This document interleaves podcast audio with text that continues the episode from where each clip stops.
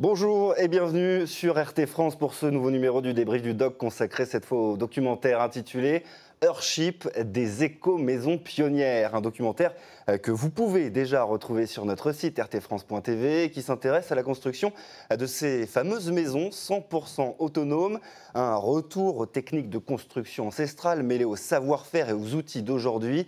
Alors pour euh, en parler avec nous sur ce plateau, Martin. Bonjour Martin. Bonjour. Merci d'être euh, avec nous aujourd'hui sur RT France. Alors Martin, vous avez lancé il y a trois ans un chantier d'éco-maison. On a regardé hein, tout à l'heure le, documentaire. Est-ce que déjà vous vous êtes retrouvé dans ces personnes que vous avez vues dans le, documentaire? Oui, ouais, tout à fait. Je me suis vraiment retrouvé euh, dans, ce, dans cette idée d'autonomie, de, recherche de, euh, un peu de liberté en fait. C'est le, le sentiment que, que, vous avez eu, vous aussi, ce, ce besoin d'autonomie?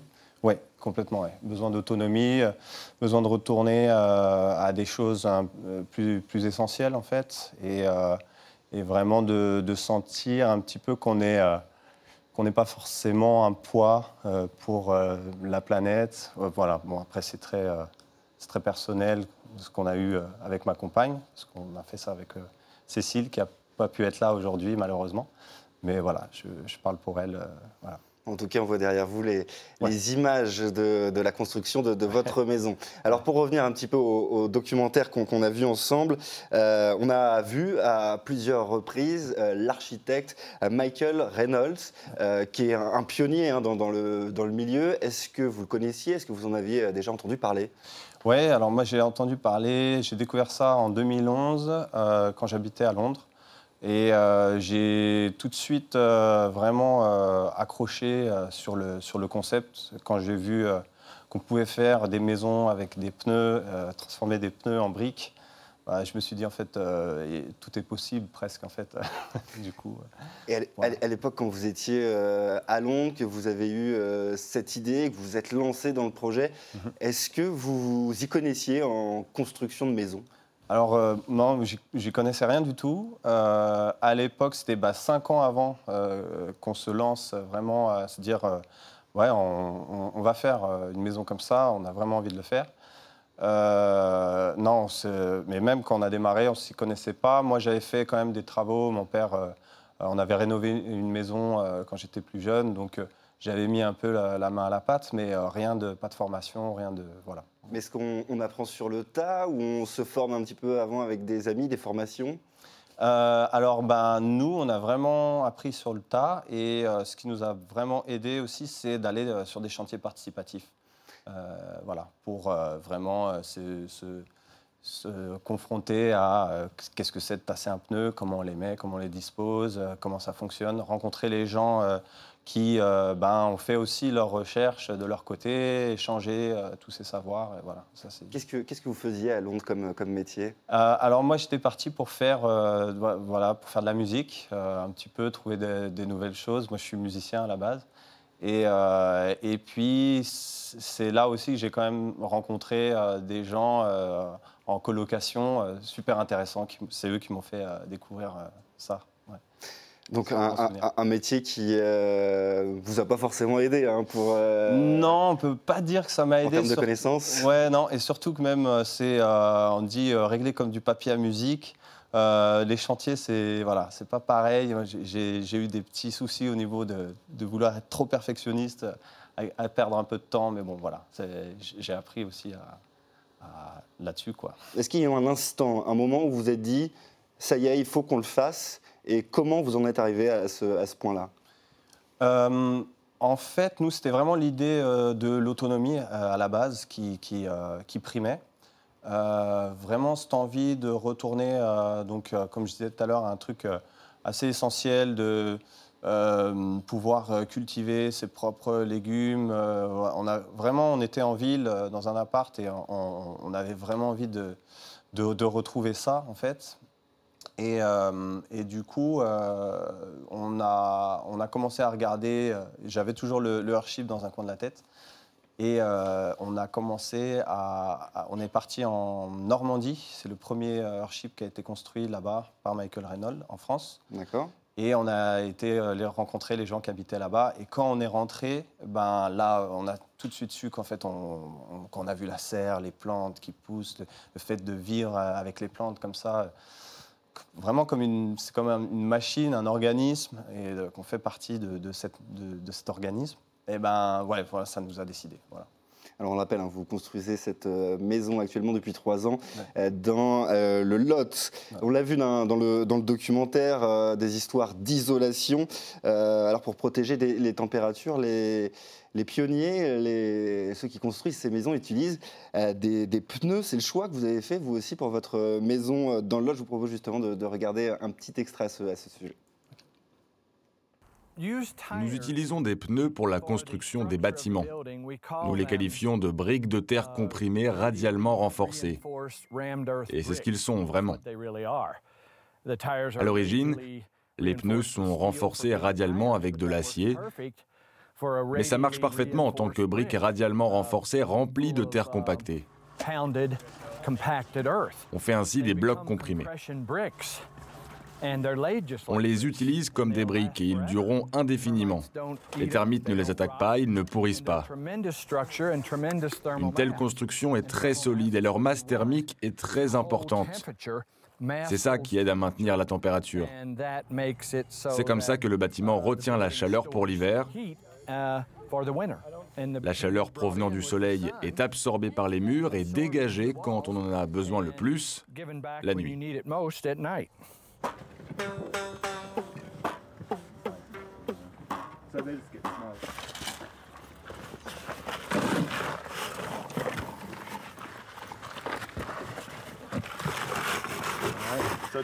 Donc là, il y a deux seaux. Là, on ne va pas faire trop remuer, car la terre est encore molle, évidemment.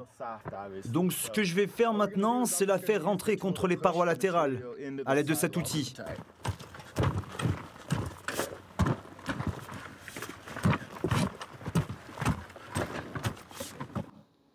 Alors Martin, euh, apparemment pas mal de, qualités hein, sur, euh, sur les pneus. Hmm. Concrètement, vous, combien de, pneus avez-vous utilisé pour votre maison? Nous, on en a récupéré 850. Euh, Et comment vous, vous les récupérez? Alors, on a été dans plusieurs garages, donc à côté de chez nous. Et ouais, peut-être trois garages, plus un garage désaffecté où il y avait un gros tas de pneus, de, de 2000 pneus à peu près, où euh, du coup, voilà, on a contacté l'ancien garagiste qui était, qui était bien content qu'on lui débarrasse un peu. Euh, voilà. Concrètement, ce genre euh, d'éco-maison, est-ce que ça coûte cher? Est-ce que c'est plus cher que la construction d'une maison traditionnelle? Alors ça dépend si, par exemple, on fait venir l'équipe américaine comme ce qui a été fait à Biras. Euh, en Dordogne en 2017. Euh, c'est pas forcément moins cher qu'une maison euh, normale. Je pense que c'est à peu près dans les mêmes prix. Euh, sauf qu'on a bah, l'autonomie. Après, on n'a plus de factures. Plus, de factures à payer sur le reste, sur l'électricité, l'eau. C'est plus un projet sur le long terme, faire des économies vraiment sur, sur le long terme, c'est ça hein? Ouais, c'est alors si on, si on parle de l'aspect que économique, ouais, c'est plutôt un genre d'investissement à long terme. Euh, après, c'est vrai que nous, même si par exemple euh, euh, le fait de récupérer l'eau et de la recycler, tout ça, ben, ça, va coûter un peu plus cher que d'être sur l'eau de la ville. on va dire que ça, ça va s'amortir en 20, 25 ans. Mais il y, a, voilà, il, y une idée derrière, il y a une philosophie aussi qui fait que bah, même si c'est plus cher, ça, ça, a vraiment tellement de sens pour nous que voilà, on, on le, fait aussi comme ça. Euh, Alors Martin, on peut vous suivre.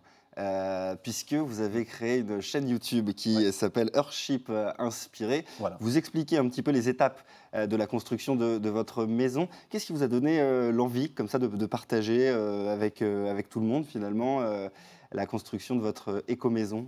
L'idée, elle a été là vraiment depuis le début, du fait qu'on a fait en partie du fait qu'on a fait ça en chantier participatif et qu'il y a presque 300 personnes qui sont passées en trois ans. C'est des gens qui sont venus aider, mais qui sont venus aussi apprendre. Il y a eu, vraiment un échange, un partage. Et nous, on se, sent euh, le euh, devoir, en fait, de, tout ce qu'on a accumulé, récolté comme information, bah, de, le, de le rendre disponible et si ça peut éviter à des gens qui veulent se lancer dans la même aventure de faire exactement les mêmes recherches qu'on a fait, si on peut leur faire gagner du temps, comme d'autres nous ont fait gagner du temps, bah voilà, c'est tout le monde est gagnant quoi. Est-ce que vous pouvez nous expliquer ce que c'est ce chantier éco-participatif? Alors, bah, les chantiers participatifs, ça existe depuis longtemps. Avant, ça s'appelait euh, les, castors, je crois. Et euh, bah, c'est l'idée vraiment de... Euh, bah, nous, c'est ce qu'on a fait vraiment pour se, pour se former. c'est l'idée d'aller sur un chantier qui existe. celui où on, est, où on a été, c'était le chantier de l'association Habite ta Terre en Dordogne, qui ont commencé leur chantier vraiment euh, pratiquement au, moment où on a commencé euh, à, élaborer notre projet en fait. Donc ça tombait super bien et, euh, et voilà, du coup les gens viennent apprendre et certains même viennent juste pour l'expérience humaine, pour partager des, voilà, des, connaissances. Il y, a, tout un tas de motivations. Et donc nous, bah, ça, ça, nous aide et, et en même temps, bah, eux, ça leur permet d'y voir plus clair aussi dans, dans, leur, dans leur projet personnel. Donc voilà, c'est un, lieu vraiment d'échange euh, de savoir contre de pratique. Voilà. Alors tout à l'heure, Martin, on a, parlé d'isolation euh, de la maison, notamment avec des pneus. Euh, l'histoire de, température, c'est très important. Hein, forcément, quand on construit une maison, surtout quand on construit une maison éco-responsable. Mm. je vous propose de regarder un, autre extrait du documentaire à ce sujet et on revient dans quelques secondes sur, sur le plateau. Ça marche. À l'intérieur d'une double serre, il y a trois zones de température. Voici le plan du bâtiment. C'est un modèle habituel de géonef. En hiver, le soleil y pénètre, réchauffant l'air à l'intérieur du bâtiment. Le gros mur est toujours plus froid, donc il absorbe la chaleur et la retient. Ça fonctionne comme un réservoir, comme une citerne qui emmagasine l'eau. Le mur accumule la chaleur. Il est arrivé que des gens qui étaient là pour nous apprendre des choses et qui dormaient dans nos maisons viennent me dire, et c'était l'hiver, nous sommes allés nous coucher et nous nous sommes enveloppés de couvertures.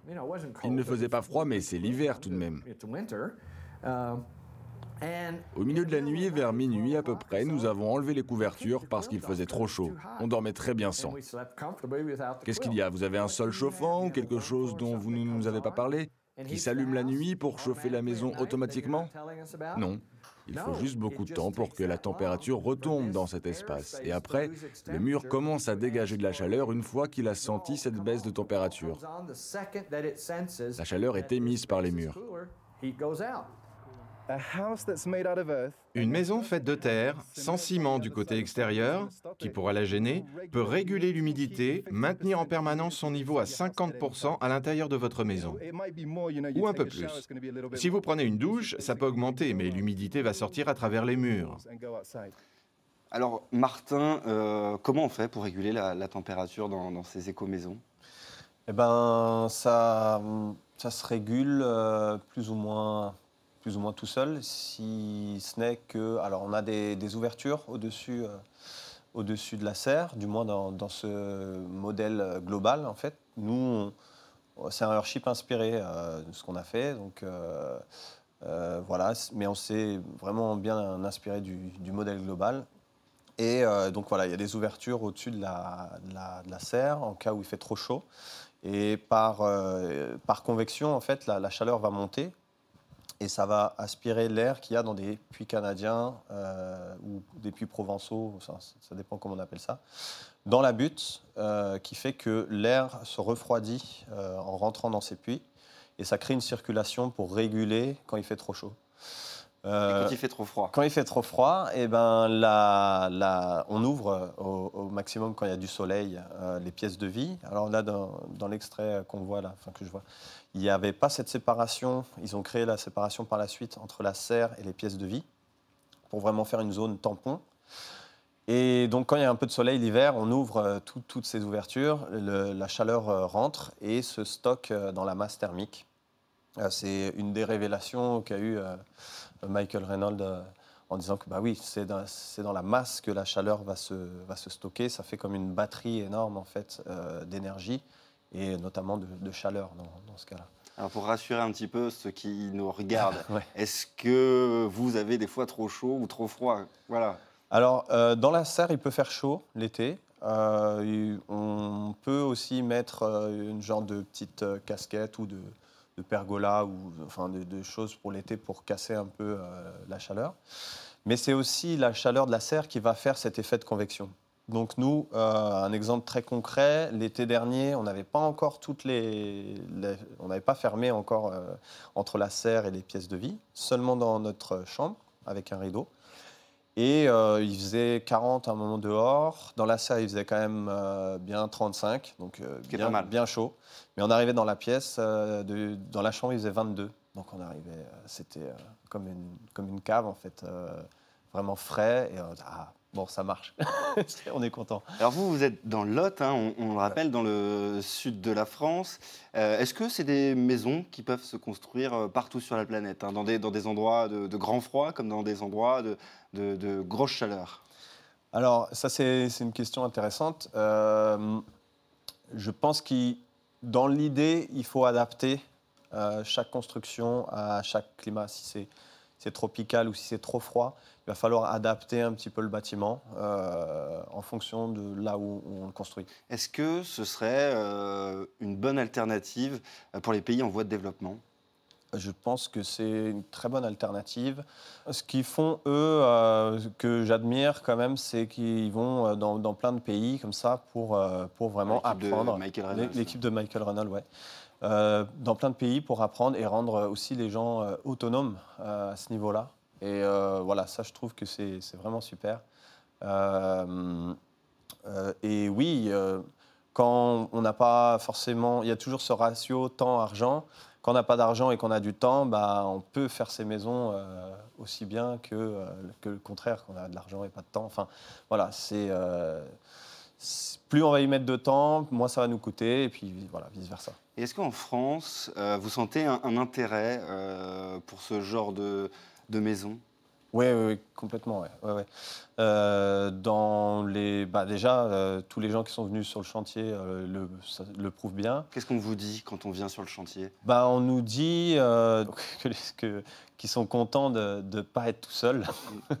Ça, c'est une, une, une, réflexion qui, qui, revient souvent, de se dire, ah bah, ah, on sait vraiment, on a, on a, on a vu des choses, on en a marre de, de, de voir tous ces problèmes, on a envie d'agir. Et ça fait du bien de voir qu'on n'est pas tout seul, parce que bah, souvent, enfin souvent, ça arrive que l'entourage familial euh, dise non mais c'est bon avec tes trucs là, voilà. Un peu réticent. Ouais, un peu réticent. Donc, euh, donc ça, voilà, ça, ça, permet de sentir qu'on est, euh, qu'on est ensemble aussi. Puis, comme je disais tout à l'heure, un vrai partage. nous, on a appris énormément de choses avec voilà, des, gens qui, amènent chacun son, son, petit euh, point de vue aussi. C'est super intéressant. Alors, euh, on l'a vu hein, dans le documentaire, euh, c'est parfois difficile aux États-Unis de vivre autrement. les autorités ne voient pas forcément hein, toujours d'un bon oeil le fait de vivre dans une maison autosuffisante, hein, sans forcément se raccorder à l'eau, à l'électricité. On va regarder un petit extrait à ce sujet, on revient tout de suite. Je pense que notre philosophie de construction de maisons pourrait avoir un impact majeur à l'échelle mondiale. Très souvent, l'un des principaux obstacles à cette réalisation, c'est le gouvernement, sans aucun doute. Et aussi les entreprises. Je veux dire, aux États-Unis, il y a beaucoup d'endroits où ils ne veulent pas que vous utilisiez des panneaux solaires électriques. Ils veulent que vous restiez branché sur le réseau, parce qu'ainsi, vous soutenez toute l'industrie. On entend beaucoup parler du fait qu'on ne peut pas collecter de l'eau. Dans d'autres pays, d'autres États, ils disent que vous ne pouvez pas vous débrancher du réseau à moins de payer des impôts. Vous devez payer les taxes pour vos panneaux solaires. Ils essaient d'introduire plein de lois pour contrôler les gens. Cet euh, extrait du documentaire Earthship des éco-maisons pionnières. Vous, est-ce que vous avez particulièrement rencontré des, difficultés, notamment par exemple euh, sur euh, le permis de construire à la base? Eh ben, à notre grande surprise, euh, non. Euh, bon, il y, a, eu quelques petites choses, euh, voilà, qu'il a fallu rechercher un peu dans certains textes de loi, de savoir ce qu'on peut faire, ce qu'on ne peut pas faire. Mais globalement, le fait qu'il y ait des pneus dans la construction, dans un permis de construire en France, on, s'en fout en fait. Les équipes de Michael Reynolds ont rencontré aussi des, difficultés dans certains États des États-Unis euh, sur le fait d'être obligés de se raccorder au réseau d'eau, au réseau d'électricité. Comment ça s'est passé pour vous? Eh ben nous, euh, donc on, a recherché pour, euh, pour l'électricité. On croyait que c'était obligatoire, et en fait, ça l'est pas. C'est pas obligatoire d'être accordé au réseau en France. Donc, euh, donc on était bien contents. Et, et, voilà, pour l'eau, c'est plus compliqué. Il y a des, des, choses à faire, des, tests à faire. Donc voilà, c'est pas impossible. il, faut, aller rechercher un peu ce qui est possible aussi au niveau de chaque euh, endroit où on va le faire, euh, voir avec la mairie. Est-ce qu'on vous a imposé un cahier des charges en ce qui concerne les normes de sécurité? Ben non, en fait, parce que euh, comme on n'a pas, même pour l'électricité, on ne va pas être accordé, donc on n'aura pas de, de, consuel forcément qui va venir vérifier, savoir si on est tout aux normes. Donc on a fait quand même au mieux. Mais il y a non, pas de cahier, pas de cahier des charges, voilà. Après, euh, si, la, si, notre maison est mal construite et qu'elle s'écroule, bah, c'est tant pis pour nous. Quoi. Voilà. Et justement, euh, combien de temps ça peut durer euh, un Earthship bah, Moi, je pense que. Alors, je, je, honnêtement, je ne sais pas, mais je pense que ça peut durer longtemps. Si c'est bien. Nous, on a fait le maximum pour que ça dure le plus longtemps possible. Voilà. Est-ce que, euh, Martin, vous auriez envie de faire partie euh, d'un mouvement de pionniers en France, comme euh, ce qu'on a vu dans, ce documentaire, pour vous aussi peut-être traverser le, pays, le monde et, vanter les mérites de ces, de ces éco-maisons? Ah oui, oui, ça, ça, me, ça m'inspire beaucoup ouais, de, faire. Bah, je, suis content d'avoir l'occasion de le faire là maintenant avec vous. Et je pense que le mouvement, il existe déjà, voilà, avec je parlais de l'association Terre, je parle de, Mathieu Guillaumard, euh, le, maître d'œuvre avec qui on a, on a construit la maison. Lui nous a fait tous les plans d'exécution. Donc nous, on a, tout dessiné, mais voilà, il a pris chaque plan, dire, bon voilà, le gros œuvre, ça se passe comme ça.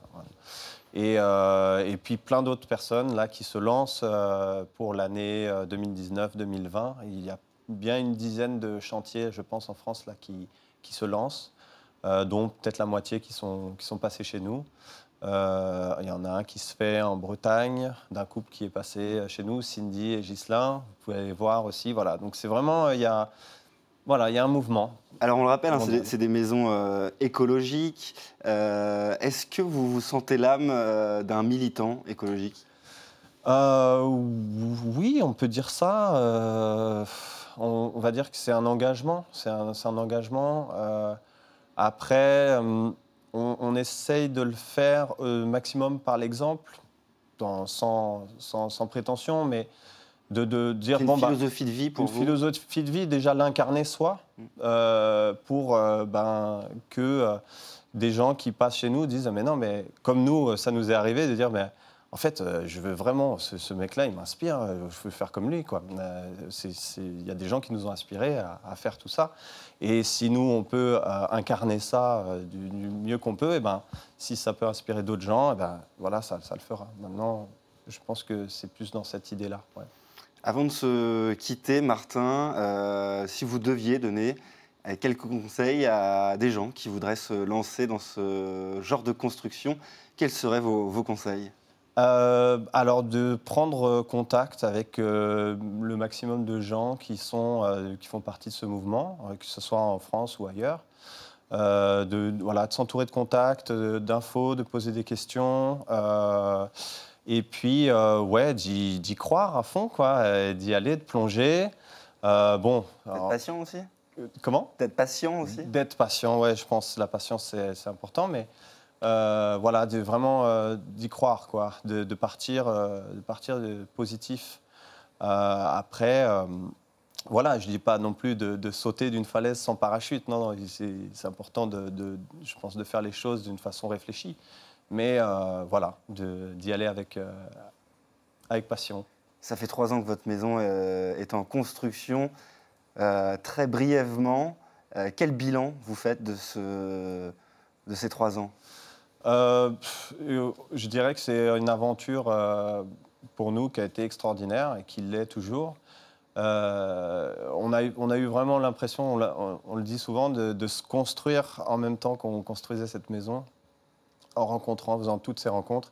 Et je pense que c'est le genre de projet qui ne se fait pas tout seul dans son coin. Voilà. Il a, y, y a, une communauté, il y a un mouvement, et, euh, et ça demande aussi d'accepter euh, l'aide des autres et de demander à un moment l'aide des autres. Donc on est dans un truc vraiment de coopération. De partage. De partage, Merci beaucoup, à Martin, d'avoir été euh, avec nous aujourd'hui dans le débrief du doc sur RT France. Hein. Je vous rappelle euh, que vous êtes en ce moment en train de construire votre euh, Earthship dans le Lot, votre maison autonome. Et enfin, merci à vous d'avoir été au rendez-vous. Ne manquez pas ce documentaire passionnant Earthship des éco-maisons pionnières à voir dès maintenant sur notre site rtfrance.tv. À très bientôt pour un nouveau numéro du débrief du doc sur RT France. Thank you.